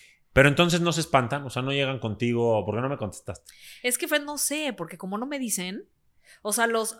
No te dejan en No se no te dejan de hablar. No se me acercan mucho. Esa es Ok. una. O sea, sí veo que los hombres me ven. Me siento una mujer atractiva. Me ven muchos, sí me ven muchos. Pero de esos, se hace, ponle tú que me ven 10. De 10 se me acerca uno y medio. Y del... Bueno, dos. Y de ese dos, o sea, uno me, y un me chaparrito. empiezo a explorar. Me- eh, o sea, como que empiezo a explorar y medio a ver la cosa uno.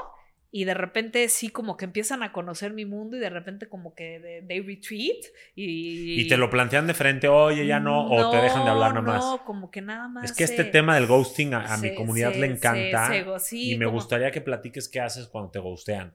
O sea, a lo mejor ya tuviste varias dates. Ay, bueno, es que para mí, o sea, el hecho, o sea, como yo, lo que para mí significa que me ghosten, yo no lo veo como, como que me ghostean. O sea, yo lo veo como suena un poco feo, pero sí lo veo como, ok, se me hace que es un hombre un poco weak. Obvio. Porque alguien que, o sea, un poco débil, porque alguien que no abre conversación, que, lo que, su, que su manera de comunicarse es ghosteando, no me interesas. ¿Sí me explico? O sea, si tú haces tu manera de comunicar, no me interesa tener relación contigo porque no tienes el carácter, el coraje de, lo que sea, ¿no? Una plática. De, de, de, sí, de hablar. Entonces a mí, entonces yo digo, qué bueno que, o sea, me ahorras, para mí me ahorró. ¿Sí me explico? Entonces yo no me ofendo, no me lo tomo personal, al contrario, lo agradezco. No lo sufres, no te flagelas. Thank you, God. No te llenas de inseguridades. Ay, no. Lo agradeces. Sí. Yo eso es lo que le digo. O sea, lo respondiste como lo hubiera respondido yo y, por eso te lo quise preguntar porque eres el tipo de mujer que entiende esta conducta cobarde de hombre o mujer, que en vez de decirte, oye, pienso esto y creo que no vamos a llegar a nada, pero te agradezco, o creo que no vamos a funcionar, se, se huye y creen que con eso ya cumplieron su parte de, de comunicarte que no están más interesados y te dejan a una persona a lo mejor no tan segura como tú, con muchas inseguridades y preguntas este, caóticas de las que hablábamos. Sí. Y, Aunque eso te voy a decir una cosa, Fred, en los últimos dos años, creo que una, o sea, digo, no es que he tenido muchos dates, la verdad, ¿no? Pero, y tengo que aceptar que yo fui la que ghosteó.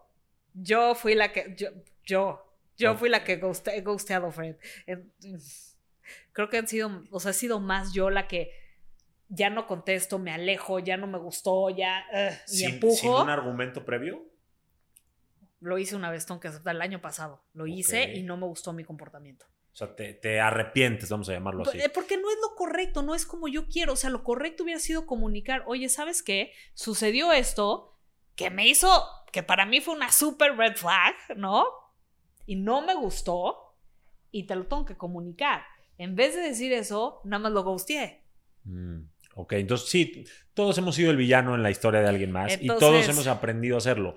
No quiere decir que no suceda, pero lo importante es que te diste cuenta de que no quieres ser más esa persona. No. O sea, si hoy saldrías con alguien, sí se lo dirías, oye, mil gracias. ya lo hice, ¿no? Este año, por ejemplo, sí, salí con una persona y, y, fue, o sea, es que incluso siento, Friend, que los dates que hoy tengo son mucho más maduros, son, pero también son rápidos, porque como que rápido te das cuenta si estás alineado en valores o no, o qué está, o sea, es como ya hay tanta, mucho autoconocimiento de mi parte, ya comprendo desde qué desde qué punto estoy conectando contigo, porque antes era mucho la atracción, la química sexual, esto que muchas veces confundimos, la química sexual con amor y esto, y hoy no, y soy mucho más inteligente que eso, ¿me sí, explico? el enamoramiento sabe muy rico, pero no quiere decir que sea amor. O sea, no, haces preguntas inteligentes para ver cómo piensa la persona, te das cuenta, por ejemplo, yo me doy cuenta, la, la última vez que salí en un date, dije, wow, me he vuelto mucho más observadora en ciertos detalles que me hablan a mí de los valores de la persona que tengo enfrente, que antes, nada más porque estás muy guapo, me gustas mucho, ni me doy cuenta porque estoy, ya sabes, como en, en la de quien tengo enfrente, ¿no? O sea, y esos detalles los empiezas a justificar, ahí no importa, porque no sé qué, pero son los, ahí te das cuenta. No, si ignoras focos rojos al inicio, esos focos rojos te van a cobrar factura después, siempre. Sí, sí. Oye, a ver, ¿cuáles son tus cinco focos rojos no negociables? O sea, que digas, puta, le veo estos, o cuatro, los que me quieras decir estos focos rojos los veo y bye. Son no negociables. Ok, yo me fijo en los detalles, por ejemplo, a mí, o sea, me abrió la puerta, eh, ¿sabes? O sea, como ese tipo de detalles, ¿no? A mí, para mí sí me importa un hombre que, que, que pues, ah, pues, quiero ver su, caballerosidad, ¿no? Entonces, me doy cuenta, como por ejemplo, si me abrió la puerta, me doy cuenta su vocabulario, no me gusta un hombre grosero, ¿no? O sea, me doy cuenta cómo, cómo habla, cómo se expresa, me doy cuenta si vamos a comer, cómo le habló al mesero, si me explico cómo lo trató como, ¿sabes? O sea, si es amable, le, dejó propina, eh, se ofreció pagar la cuenta, o sea, independientemente que yo sea, me explico, son detalles. Eh, me doy cuenta cuando me habla, me habló mal de alguien, cómo se expresó de su mamá, cómo se expresó de su exnovia, si es que salió el tema de la exnovia, ¿salió la exnovia o no? ¿Cómo se expresó de ella? ¿Sí me explico? Sí, generalmente cuando alguien se expresa mal de sus ex, De sus ex, de sus no papás. quiere decir que el ex haya este, sido el villano, era una relación de no dos y ahí hay no algún sé, foco no rojo sé, a importante. mí, a mí, a mí, yo sí, yo sí veo, ¿no? Cómo se expresó de sus papás, cómo se expresa, ¿sabes? Como, Sí. cuál es su energía, cómo lo siento energéticamente. ¿Me vio a los ojos o no me vio a los ojos? ¿Me dejó hablar o habló nada más él? 100%. ¿Sí me explico? ¿Me escuchó o nada más hacía como que me escuchaba? ¿Cómo me doy cuenta si me escuchó por lo que me refleja? ¿Sí me explico? Entonces, me doy cuenta, son ciertas cosas, ¿no? Em, o sea, me- yo, yo observo esos detalles, Fred, que para mí son importantes. ¿Y les das más de una date o no? Si no, en una primera date no jaló mucho, Quizás sí, sí. quizás no juzgas sí. a la primera. No, porque a veces hacemos tonterías, ¿no? O estaba nervioso. Entonces yo creo que sí, de- sí daría un second date, pero también ya. O sea, sí, tampoco soy, o sea, ¿Y darías together. un second chance?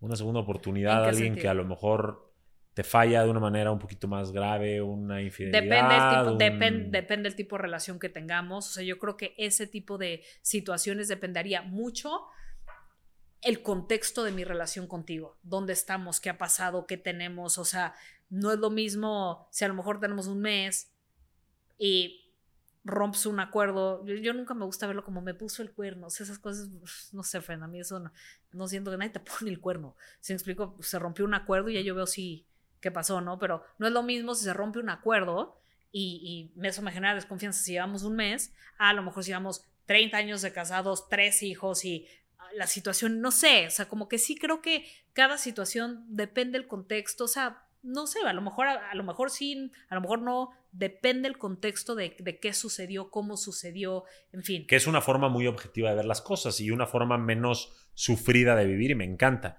Ahora, dijiste algo como, me fijo si me abre la puerta. Y sin embargo, hace ratito dijiste, soy una mujer muy empoderada. Y a mí me encanta porque yo soy fiel creyente que el empoderamiento de una mujer no tiene nada que ver con que el hombre, bla, bla, bla. ujú. ¿Qué es una mujer empoderada para ti? ¿Por qué? O sea, ¿por qué tú eres una mujer empoderada más allá de tus ingresos o es por tus ingresos? ¿Y qué, y qué piensas de todo este tema, no del feminismo, sino de los hombres en las relaciones actuales? O sea, somos igual de caballeros, menos caballeros, el sexo casual ha arruinado un poco todo esto. Cuéntame un poquito. Primero por el empoderamiento. Sí, mira, para mí una mujer empoderada significa que eres una mujer segura, que tienes, que estás segura en cuáles son tus valores, tienes claridad, cuáles son tus valores, claridad en qué es importante para ti, eh, estás internamente, emocionalmente en un estado de salud interno. ¿no? O sea, yo creo que eso es importante y sí creo que sabes ser una persona independiente. ¿Ok? Eso no significa que no quieras compartir con alguien, pero que si no estoy compartiendo, estoy bien. ¿Sí me explico? Es decir, yo no vengo un- desde un espacio de necesito un esposo para que me mantenga. Necesito un esposo para tener hijos. Necesito un esposo, o sea, de esta parte de te necesito, ¿no? Yo creo que para mí una mujer empoderada es una persona, sí, que es, en, ella ha hecho mucho trabajo personal que lo lleva a sentirse una mujer, como tú me has dicho a mí, eres una mujer completa. Entonces, para mí una mujer empoderada es una mujer completa, en ese sentido. Habiendo dicho eso, a mí, Coral, yo sé que esto no es importante para todas las mujeres. Yo no confundo, es decir, para mí no tiene nada que ver que yo me sienta una mujer completa con quererme sentir cuidada, protegida y apapachada por un hombre. Me Claro. gusta sentir eso. Claro. ¿Sí me explico? Digo, por poner un ejemplo, si, si es que queda, a ver, vamos a ver qué tal sale. Yo siempre hablo de los futbolistas en los ejemplos. El hecho de que yo sea un gran futbolista no me va a dejar, no me va, no me hace no querer jugar en equipo. Al Claro. contrario, ¿no? Voy a ser alguien que prefiere estar en un Por equipo. supuesto. Porque pues solo no, difícilmente puedes jugar en esta vida y, y nosotros buscamos muchas veces equipo de vida en una pareja. Me encanta mucho que dices como que está conectada con su poder interior. Yo co- comulgo con eso. O sea, una mujer empoderada es quien está en contacto con su poder interior, sus emociones, su confianza en sí misma. Sí, y también- estabilidad interna, interior, estabilidad, seguridad Eso. interna. Y hablas de preferir y no necesitar. Claro. Eso es muy poderoso. Cuando vives a partir del desapego, y con esto obviamente me mudo a otro tema, vives en libertad, vives eh, siendo una persona que elige libremente y no desde tus carencias personales esclavizada por esas inseguridades. ¿Qué le puedes recomendar a las personas antes de pasar ya con nuestras invitadas de constelación para vivir un poquito más en el desapego sin caer en la indiferencia? Claro, o el feminismo, que para mí es el extremo, ¿no? Em, yo creo que empezaría por, eh, lo que ya están haciendo, ¿no? El trabajo personal. Yo creo que el empoderamiento empieza desde tomar autorresponsabilidad de los resultados actuales que tengo en mi vida. En mis parejas, en hacer esa autoevaluación, ¿no? Eh, autoevaluación de cómo está mi relación con la comida, cómo está la relación con mi cuerpo, cómo está la relación con mi trabajo, cómo está la relación con el dinero, cómo está mi relación. O sea, es como una autoevaluación en nuestras vidas y tomar autorresponsabilidad y empezar a, a trabajar para, si no está, ¿no? Del 1 al 10 donde estoy, estoy en un 4, shit, ¿qué me hace falta para llegar al 10? ¿No? Y empezar a hacer un plan invertir en ustedes, en programas, en mentores, en lo que quieran, ¿no? Hacer lo que se tenga que hacer, Yo he tenido que, yo he hecho lo que he tenido que hacer para llegar a donde estoy. Y ojo, yo no llegué sola donde yo estoy. Yo ocupé de mucha mentoría y hasta la fecha. Yo sigo invirtiendo, la gran mayoría de, mis ingresos se va en masterminds, en mentores. Yo no dejo, jamás dejo de invertir en, en mi salud mental, emocional y en estar cerca de mis mentores, de la gente que me mantiene pensando bien, porque las hierbas de los malos hábitos en automático crecen. Tal cual. Nunca doy las cosas por hecho, friend. Y no porque estoy donde estoy, ay, ya estoy. No, me descuido tantito y me voy para atrás. ¿Sí me explico? Entonces eso yo creo que es, es, es, parte importante tener en cuenta y, y empezaría por ahí. Y una vez que eh, este trabajo personal y esta filosofía y esta, esta salud se empieza a cultivar, este empoderamiento se empieza a cultivar un día a la vez, un 1% al día, etcétera, en automático este desapego, o sea, yo nunca he trabajado el desapego, jamás. Jamás he comprado un solo curso, uno, ¿eh? De desapego. ¿Cómo desapegarme? ¿Cómo no tener relaciones Porque fue consecuencia de... Claro, o sea, es que eso se cuida en automático, o sea, en automático eso solito se transforma cuando tú a nivel interno estás estable. Claro. Porque sanas la raíz. Estoy totalmente de acuerdo. Bueno, pues para gente que quiera invertir en su salud mental, en mentores como nosotros, yo tengo una membresía llamada Constelación en la cual uno de los beneficios que tienen es poder preguntarle cosas a expertas, eh, líderes de opinión, celebridades y todo, como Coral. Así que Coral, si te parece bien, vamos a escuchar a las estrellas de Constelación. Hola. Hola Marla, ¿cómo estás? ¿De dónde nos ves? Bien, ¿y ustedes cómo están? Muy contenta de escucharlos. Igualmente, ¿Venezuela? Venezolana, pero estoy en Bogotá. Ah, muy bien, voy para Bogotá en dos semanas, a ver si por ahí nos vemos. ¿A dónde?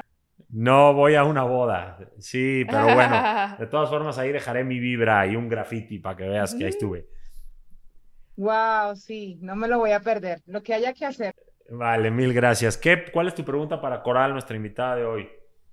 Sí, eh, bueno, fíjate, es un, eh, le, un, le, hago un poco de bosquejo para luego hacer la pregunta. Em, estoy pasando un proceso de divorcio eh, y digamos que de una manera u otra, quien, quien ha estado allí como en el medio de esto ha sido mi mamá, porque fue como la primera persona que me acusó en decirme como que, bueno, tú fuiste la culpable porque él realmente se fue de la casa, ¿no? O sea, hubo un abandono. A pesar de que en el tiempo yo descubrí, pues, por qué fue el motivo del abandono. Y hubo toda una verdad de mucha infidelidad de parte de él, se lo mostré a mi mamá. Sin embargo, eh, la posición de ella ha sido como que yo no fui esa mujer idónea o, o quizás esa esposa idónea para, para mantener el matrimonio o y, ha sido como, o sea, yo sentí que ella, en vez de estar de mi lado, ha estado como, como justificando, ¿no? Eh, por mucho tiempo, por mucho tiempo, en muchas situaciones de mi vida han ocurrido estas cosas, en otras facetas, no necesariamente en este proceso de divorcio en el que estoy pasando. Eh, y bueno, la pregunta es eso, ¿no? ¿Cómo puedo yo en este proceso donde estoy priorizando mi vida, mi paz, trabajando mucho en mí, en el autoestima, todo el amor propio, eh, ¿dónde, ¿dónde puedo encajar allí pues todo este tema con mi mamá particularmente, que pues ella sencillamente considera que reconoce que él fue infiel y todo lo demás, pero que bueno, las mujeres sabias tenemos que mantener el matrimonio a, todo, a toda costa. ¿Sí? Ok, ahí mi pregunta para ti sería, ¿tu mamá tiene una relación que tú consideras es ejemplar y te gustaría tener? Pues si supieras que no, mi mamá pasó exactamente la misma historia. Ok, entonces ahí te va, eh, ahí te va mi segunda pregunta. ¿Por qué estás recibiendo consejos de ella? ¿Sí me explico? Es mi mamá. Es- y, ¿Y qué? O sea, guapa, aquí te va mi primer consejo. Yo creo que estás tratando de resolver a alguien teniendo una mentora que no sabe cómo crear ese resultado. Tu mamá, y lo, ojo, eh, es lindísima, es amo- o sea, ojo, eh, esto es importante. Pero es importante que cuando estamos queriendo resolver una situación en nuestra vida, nuestros papás, nuestros mejores amigos, la gran mayoría de las veces no tienen idea de cómo crear ese resultado y nos aconsejan de una manera equivocada. Entonces yo creo, lo que yo haría si fuera tú y aquí te mi primer consejo, consigue un mentor, un coach, lo que tú quieras, un programa que tenga relación de pareja increíble o que haya pasado por un divorcio de manera exitosa y hoy sea una persona feliz con, si es que tú te quieres volver a casar, con una relación donde está feliz y entonces recibe consejos de esa persona, ve y aprende qué hacer con esto y ve y aprende, ok, ¿cómo lo hiciste? ¿Cuáles son las preguntas correctas? ¿Dónde es mi parte? ¿Dónde es su parte? O sea, ve con alguien que realmente sepa del tema. Sí, Pocas veces, pocas veces, Marla, me quedo con la boca abierta con el consejo que dan. Me quedé con la boca abierta porque puede ser muy sensible el hecho de decir tu mamá no tiene razón y tu mamá está mal. ¿Cómo es mi mamá?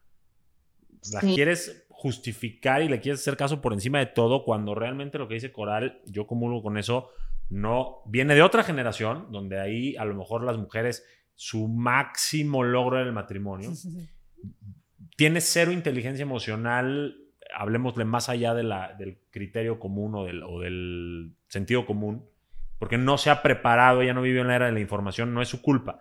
Ella te está diciendo lo mejor que tiene desde dentro porque eres su hija y te quiere ver feliz.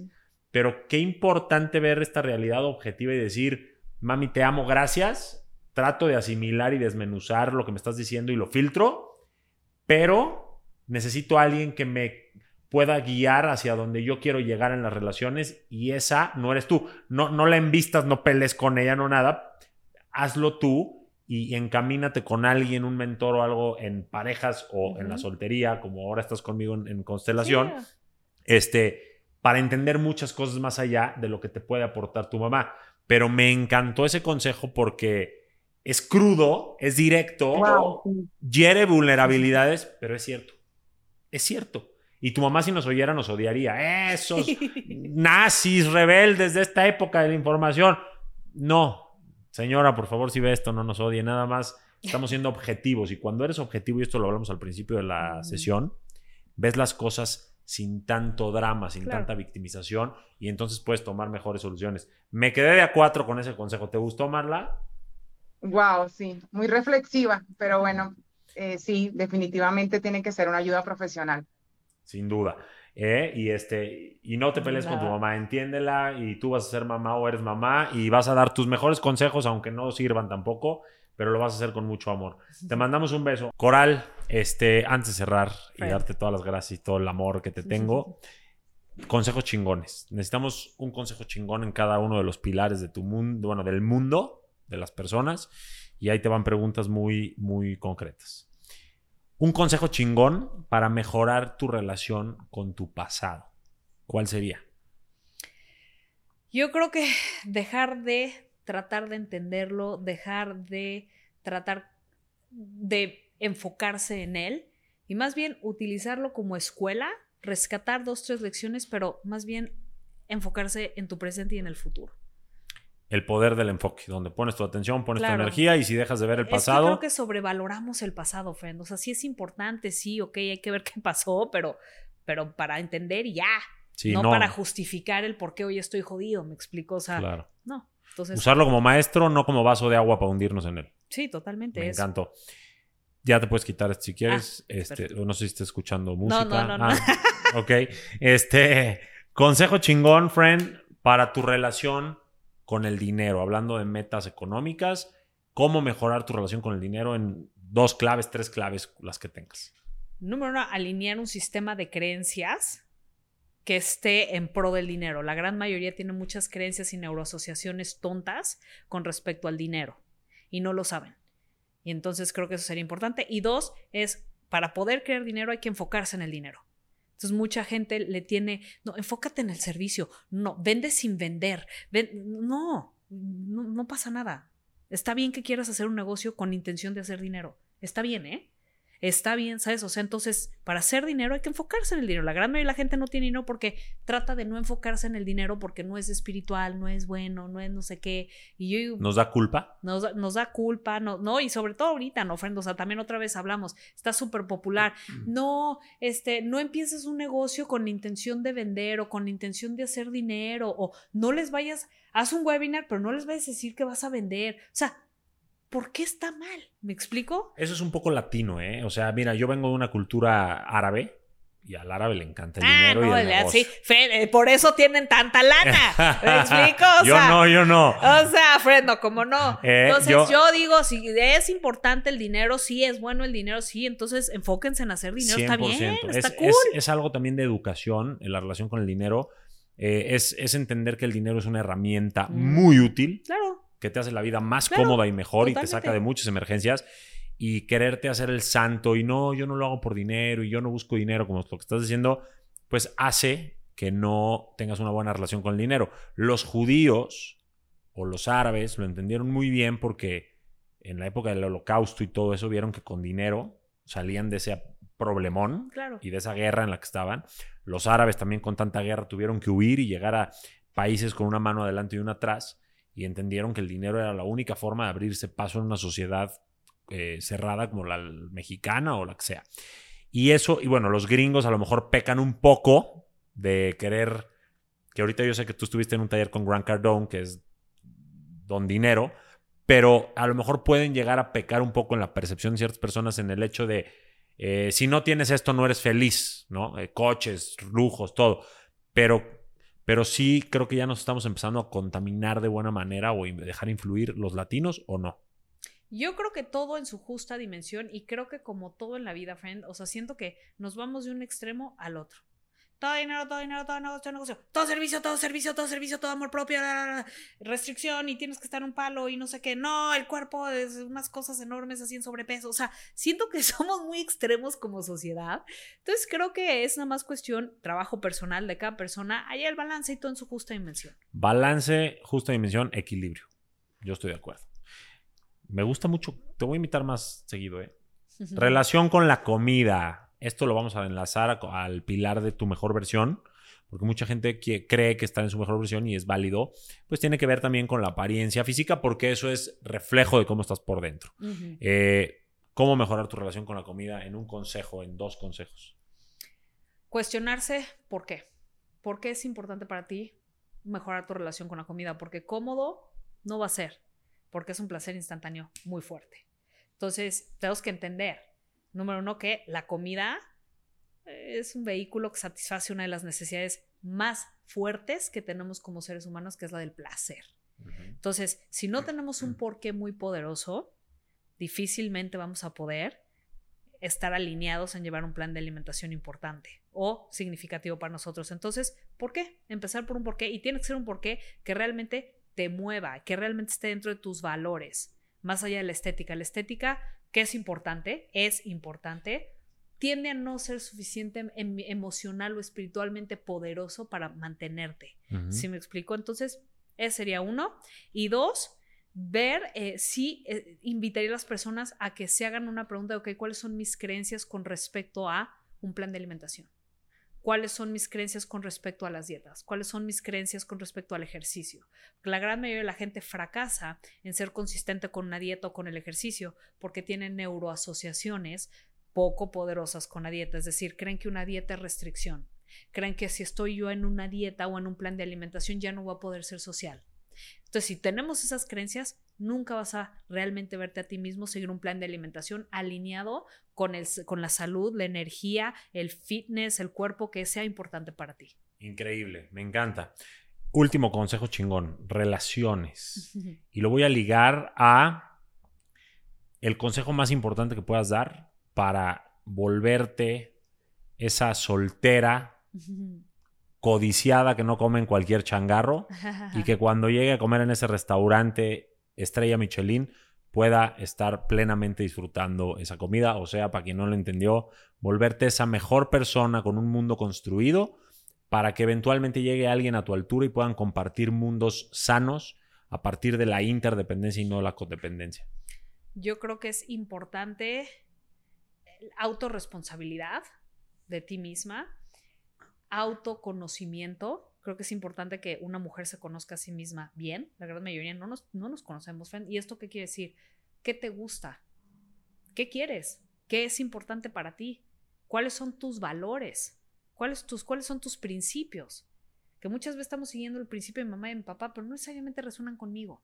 Entonces, ¿por qué esto es crítico? Porque eventualmente tu pareja, ese va a ser tu norte. Para decir, oye, voy a poder tener una relación a largo plazo con esta persona. Lo más importante es que mis core values, mis valores más importantes y mi visión, una mujer es importante que tenga una visión clara de qué quiere para su vida, de qué le gustaría, para que entonces cuando entre en relación con otras personas es más, mucho más fácil poder saber, hoy aquí sí y aquí no, versus estoy confundida, no lo sé, no sé si me gustan, sí o no, bueno, vamos a ver, bueno, le entro, ay, no, ah, no, o sea, cuando tienes esa claridad en, oye, esto es importante para mí, esto es lo que quiero, y así es como, es, realmente así de fácil, es como tú dices, aquí no y aquí sí, porque hay esa claridad y otra vez esa estabilidad interna de una visión, mis valores, mis principios, esto es lo que creo, esto es lo que valoro y quiero estar en alguien con quien pueda yo crear una unión en eso, ¿no? Totalmente de acuerdo. Y para lograr esa claridad, sin duda,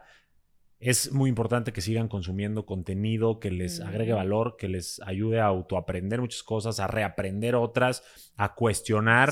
Así que si les gustó este video y este episodio con Coral Mujáez, la verdad sería muy importante que lo compartan porque pueden tocar junto con nosotros muchas otras vidas, gente que esté pasando por temas con sus papás, por trastornos alimenticios, por temas de, eh, no sé, no sentirse una mujer empoderada, relaciones y todo lo que hablamos hoy. Coral, no me queda más que darte las gracias. eres, eres mi friend. My friend. Eres muy, muy, muy chingona como mujer. Eh, eres una gran mentora también. Ahí vamos a dejar tus redes para que te sigan. ¿Qué traes pronto? No tan pronto porque este capítulo va a salir en unos cuantos a partir de que lo grabemos hoy, pero ¿qué traes? ¿Qué, qué proyectos pueden ver la gente? Sí, eh, normalmente siempre en mis redes, que soy Coral Mujaes en Instagram, Facebook, todo, eh, por ahí siempre estoy eh, lanzando mis programas digitales, tengo diferentes programas que prometen distintos resultados dependiendo, ¿no? Enseño marketing, ventas, psicología del éxito, etcétera. Eh, no sé cuándo salga este episodio. Ahorita estoy con Domina tu Psicología. En octubre viene, no, en noviembre viene Negocio de Poder, que le enseño a las mujeres a emprender y a marketear de manera poderosa, por ejemplo. Entonces. Siempre estás haciendo algo, así que quien te siga siempre, va a estar alimentando. siempre, si a mí me encanta vender, yo tengo un negocio y también doy mucho contenido gratuito. O sea, la gran mayoría, yo todos los martes estoy en mis cafecitos de poder, dando mis trainings gratuitos. Entonces, inviertas o no, siempre hay, hay, mucho valor. Buenísimo, admirable, gracias, te quiero mucho y nos vemos pronto en otro episodio. Nos vemos, gente bonita de Conquista tu Mundo. Les mandamos besos.